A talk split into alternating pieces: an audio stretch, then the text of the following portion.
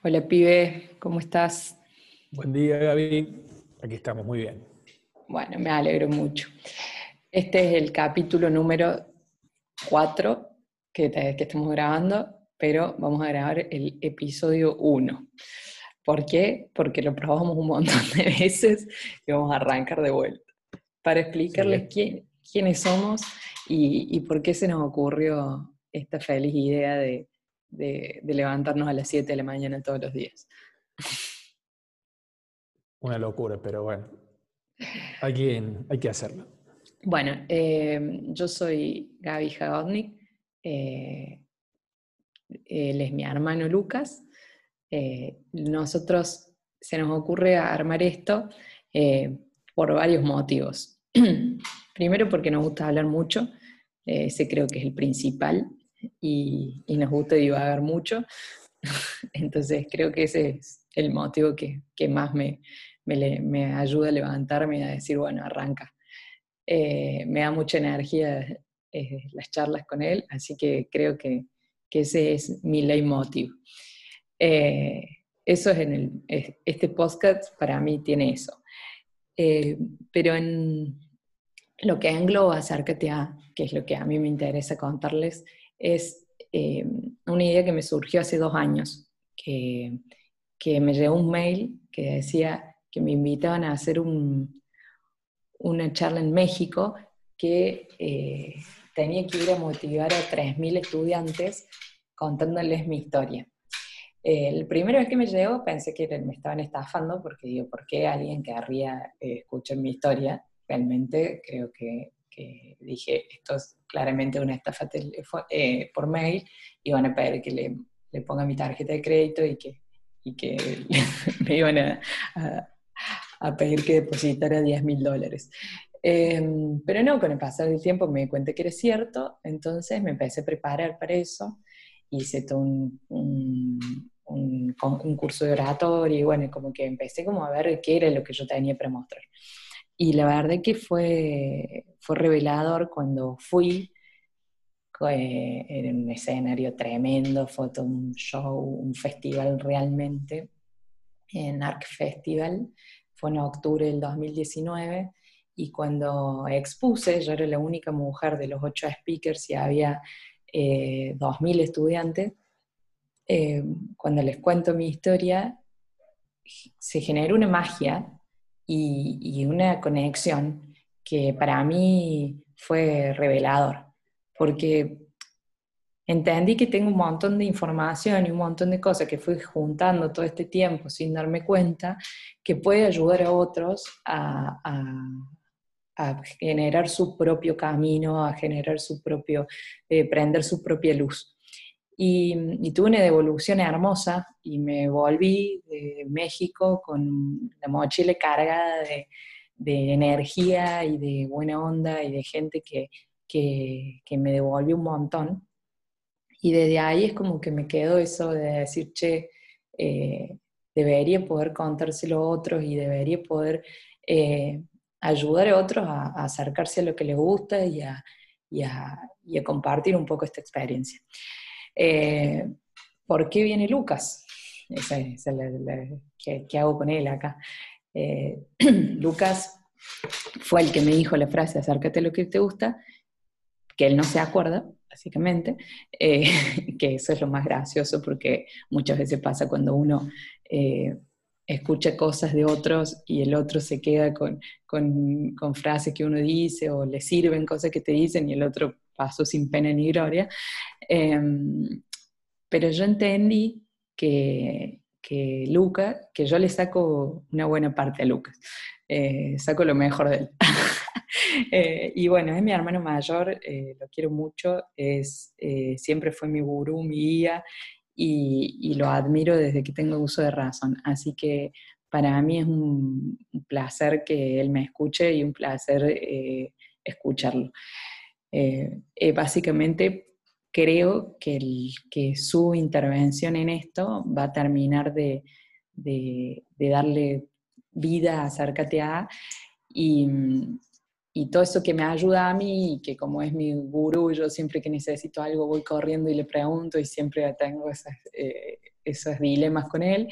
Eh, bueno, un poco compartir mi gurú con, el mundo. Espero que, sirva tanto como a mí. Está bueno. Bueno, yo soy Lucas, soy ese hermano que dice ella. Y mm, bueno, yo soy arquitecto también, aunque si, si miramos lo que hago, quizás no soy el arquitecto típico, sino que tengo el título de arquitecto y desde ahí, desde, que recibí ese título, me he desarrollado en, varios, eh, eh, en varios canales que no son los, normales.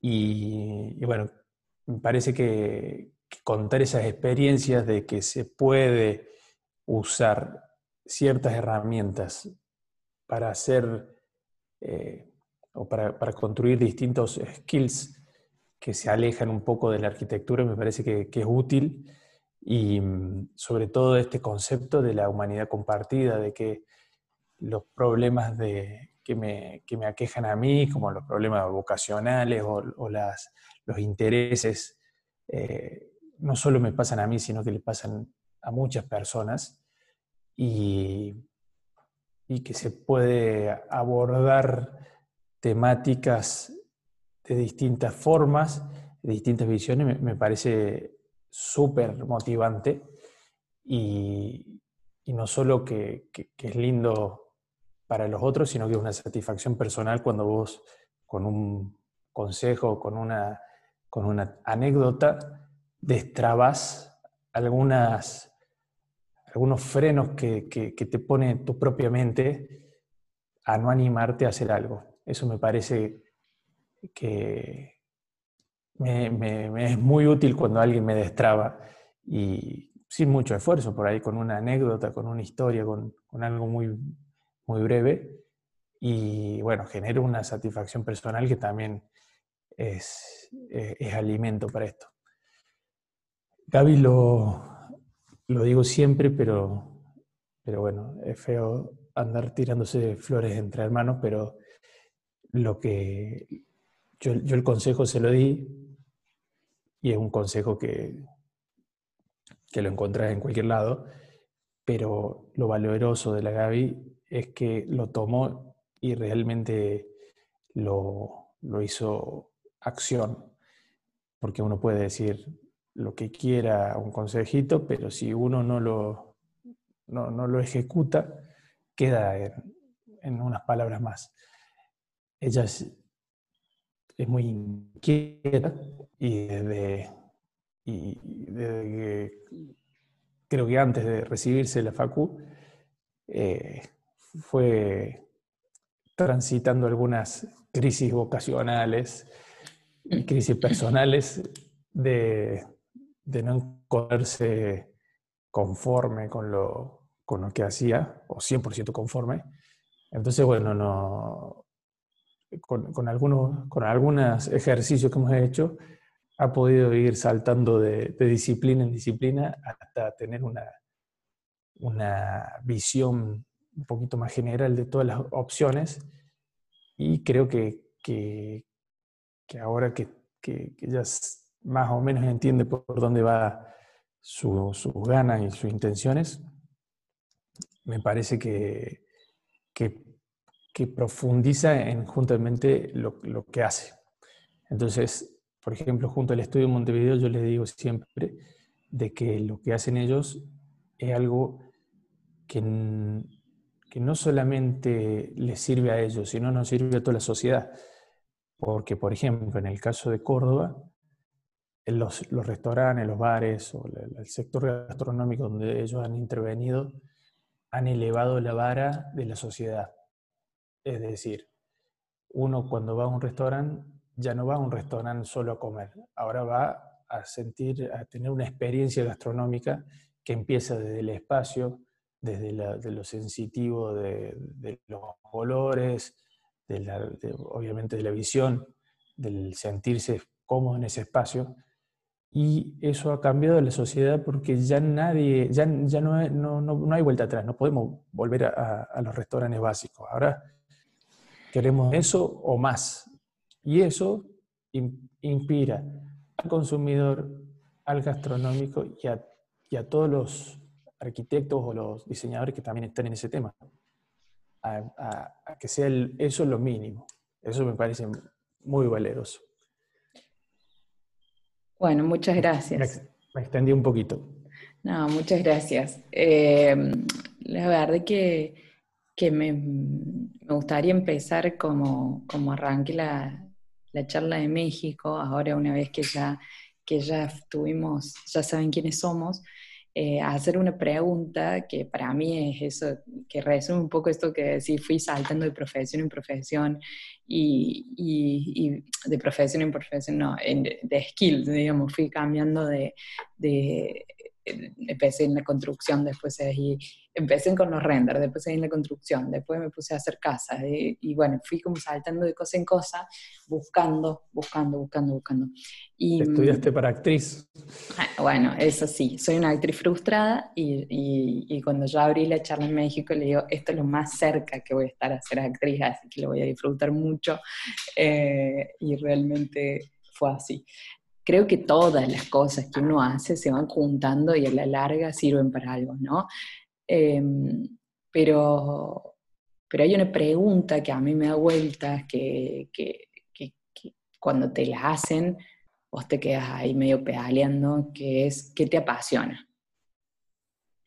Entonces, esa, pregunta eh, es tan simple y tan grande porque una vez que uno descubre que lo apasiona, que no necesariamente tiene que ser una disciplina, sino que te apasiona, resolver problemas. O sea, eh, ¿qué, es lo que realmente a vos te hace que el motor se ponga en marcha? Eh, y, que, que, que, te genere esa adrenalina y esas cosquillas en la panza y esas ganas de hacer y, esa, y ese querer llevarte el mundo por delante. Digamos, Creo que esa es el, el key de la cuestión para luego saltar a la A.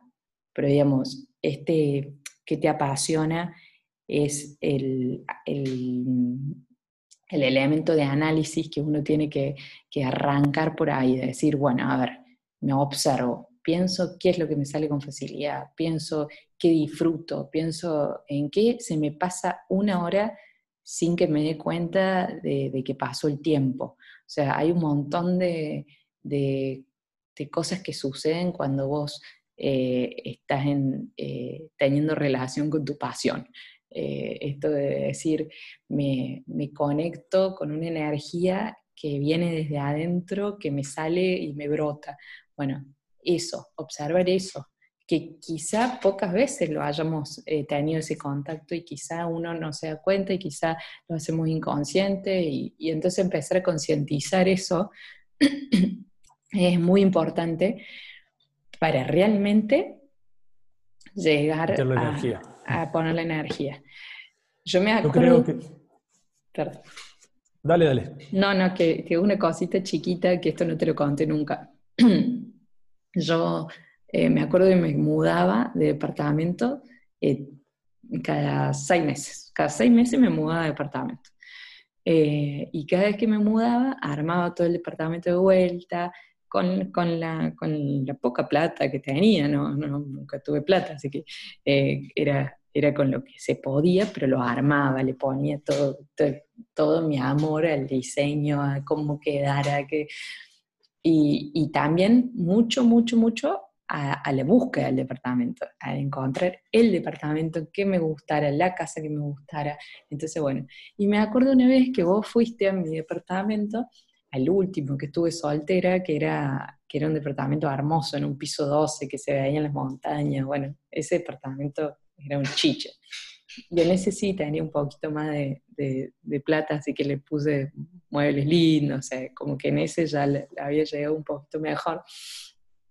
Y me acuerdo que, que, íbamos caminando por la calle y me dijiste, eh, la verdad que te tendrías que dedicar a esto, porque todos los departamentos de los que te mudas y todo lo que armas eh, están muy buenos y, y, todo el, que va le gustaría que, que, que su departamento sea así. Eh, y es algo que me quedó resonando a mí y hasta me acuerdo en el lugar que me lo dijiste. O sea, me acuerdo el espacio, el momento exacto en el que me lo dijiste. Imagínate lo mucho que me quedó grabado en la cabeza y lo mucho que me sirvió, digamos. Eh, no sé si alguna vez te lo había contado. No, no, no, no es la primera vez que lo escucho. Pero, pero bueno, si lo dije, que no me acuerdo, más vale. Eh, lo sigo pensando. Eh, que, bueno, que hay gente que tiene, tiene el destino ese de, o tiene la facilidad esa de, de hacer algo ordinario, transformarlo en algo extraordinario. Y ni siquiera es aportando un poquito lo que decías antes, ni siquiera es que vos tenés que definir en qué área o muy, muy específicamente decir, bueno, yo quiero ser diseño interiores, ta, ta, ta, sino que puede ser una modalidad. Alguna vez alguien me dijo, eh, porque yo también hago empresas, eh, cuando llegan a un punto me aburro y, me cambio y hago, y hago un emprendimiento nuevo y y bueno, soy bastante inquieto y, no me gusta tanto caer en, la rutina. Entonces, el tipo me lo graficó. Dice, vos te subís al avión, carreteás, lo levantás, cuando llega a una altura, agarras el paracaídas y te largas y dejas andando el, avión. Y, en, un momento, en un momento me dije, está loco este, pero después tiene sentido porque yo, amo los inicios. Me gusta, eh, me gusta encontrar el problema, dividirlo en problemas chicos, eh, empezar a estudiar cómo se resuelven, eh, formar equipos, otorgarle a cada, a cada persona un rol. Esa, ese, es mi, ese es mi punto fuerte. Después cuando, cuando ya sabemos cómo se hace y que todos los días y, cada uno empieza a hacer lo suyo por día, y ya, ya pierdo entusiasmo. Entonces por ahí mi, mi, rol es ese, armar cosas. Y ni siquiera te puedo decir de qué rubro, porque vos me podés decir, vengo y te digo, che, necesito que me hagas una empresa, no sé, de ordeñe de vacas. A ver, para, no vayas tan lejos. Hace, hace un recorrido por tus empresas. bueno, nosotros, eh, siempre, cuento que cuando, cuando surgimos, cuando salimos a la calle, que fue en 2002, cuando me recibí, ya antes venía trabajando, ¿no? Pero cuando salí con el título, lo primero que, la primera evaluación que dije fue, tengo un título que no tiene ninguna trayectoria, o sea que nadie me va a llamar por, porque soy un arquitecto eh, con con jerarquía ni, ni, nada, y eh, no tengo experiencia. Entonces, cualquiera que se acerque para darme algún trabajo como arquitecto, va a ser o para manejarme o para pagarme menos. Y eso no me cerraba ninguno de los dos puntos. Entonces yo decidí hacer algo que, que, sí me posicionaba eh, sobre el resto, que era eh, trabajar en los renderings. Yo sabía desde siempre hacer renders, eh, y ese era, un punto fuerte. Entonces los arquitectos venían, colegas míos, mayores, y me decían, yo necesito hacer esta, esta imagen. Y bueno, y ahí sí yo tenía un poder que era el que no tenían ellos, porque yo sabía hacerlo, yo, ellos confiaban en mí, yo, tenía una, una, un gap que ellos, o una ventaja que ellos no tienen, y ahí sí me podían pagar mejor, yo podía tener cierto, cierto, manejar las riendas. Y bueno, y ahí empecé a entender de que, de, que las cosas, eh, de que cada cosa tiene su valor y, que hay que hacerle, eh, y que se puede trabajar sobre ese punto y no hacer lo que todo el mundo hace, o, o los mandatos que te van a dar en la, en la, facultad. Porque en la facultad te van a decir, bueno, vos sos arquitecto y vos eh, tenés que hacer eh, edificios faraónicos o, no sé, bibliotecas y cosas extraordinarias. Y cuando salí de la calle, la verdad que en los primeros 20 años nadie te va a encargar un proyecto de, esta, de esa magnitud. Entonces, hacer estas pequeñitas cosas, pero que, tienen mucho valor. Eso, eso fue una, una, primera enseñanza. Y bueno, y después, bueno, pasamos por todos los rubros, ponerle... Yo tengo una empresa de movimiento de suelos, eh, básicamente hacemos excavaciones, y, que cuando yo presento que tengo una empresa de rendering y una empresa de movimiento de suelo, no, no tiene... no cierra por ningún lado. Nada que ver una cosa con la otra. Y ahora estoy haciendo robótica, que, para, también para estirar un poquito los límites, que, que, tampoco no tiene mucho que ver con las otras dos. Estamos haciendo una empresa de robótica y queremos que sea la, primera empresa de robótica de, Córdoba que, que, surja con talentos locales creando robots, no, no, no usando robots. Pero bueno, ese va a ser medio largo si cuento esa historia. No, después, después tenemos otro capítulo de, de robótica. Em, la verdad que, que este punto de decir eh, uno es arquitecto y puede hacer un millón de cosas eh, es lo que hablamos siempre y para mí eh, te da un título que te avala para hacer lo que vos quieras. Entonces, para mí eso, eso es lo valioso del título. Me acuerdo vos, vos también me dijiste eh, cuando yo quería, estaba pensando decidir qué, quería estudiar, me acuerdo que te, que te, pregunté a vos por qué habías estudiado arquitectura y qué te gustaba de la arquitectura. Y, y, vos me dijiste dos cosas. Me dijiste, a ver, si vos decidís ser abogada, vas a ser una muy buena abogada. Si vos decidís ser arquitecta, vas a ser muy buena arquitecta. Si decidís ser contadora, vas a ser muy buena contadora. Y si decidís dedicarte a la actuación, vas a ser muy buena actriz. ¿Qué, qué, qué es lo, ¿Cuál es el común denominador de todo esto? Que no tiene nada que ver con la profesión en sí, sino que uno eh, es responsable, le pone muchas ganas a lo que hace, eh, tiene, tiene actitud. Hay un montón de cosas que cualquier profesión, cualquier lugar o cualquier disciplina eh, son valoradas y, necesarias para, para, tener éxito.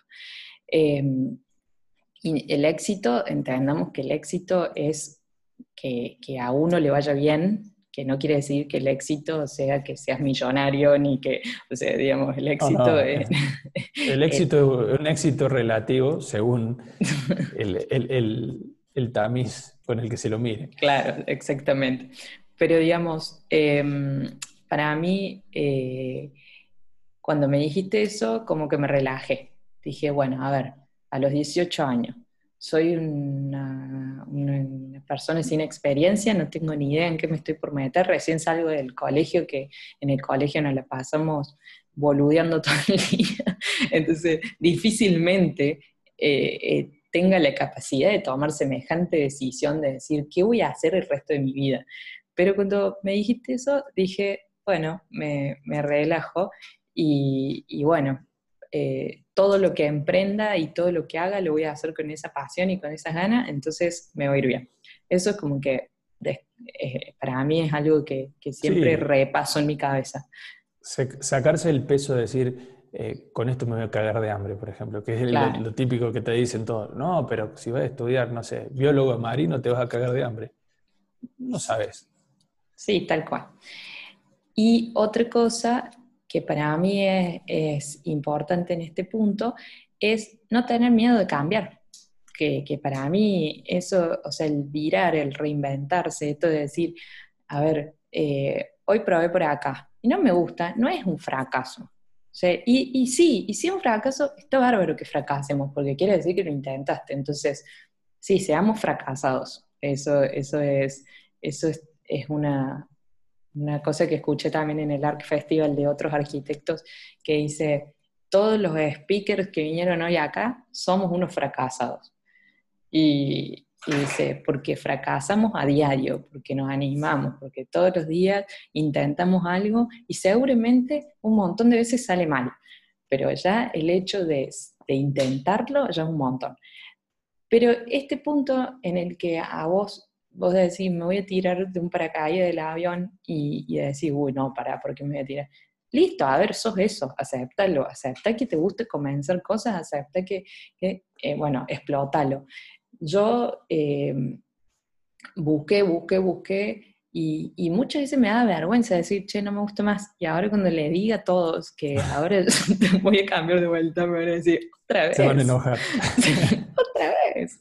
Eh, claro, pero, justamente pasa por ahí, me parece, de que decir, yo soy un, iniciador, no se enoje nadie si no continúo después. Claro, y, no me hagan la psicológica de por qué en tu vida siempre eh, abandonas las cosas. Bueno, sí, listo. A ver, supérenlo. superen lo que soy así. Eh, claro, pero, pero, pero es como que a un arquero le pidas que, ¿por qué no mete goles? Y porque yo estoy en el arco, loco. mi función es esta. Tal cual. Entonces me parece que como conclusión y como, como inicio de este, de este primer episodio, creo que el encontrar esa pasión para mí es la clave que, que entendamos que no es de un día para el otro, no es que un día te levantas y decís, hoy sí, me apasiona tal cosa, no.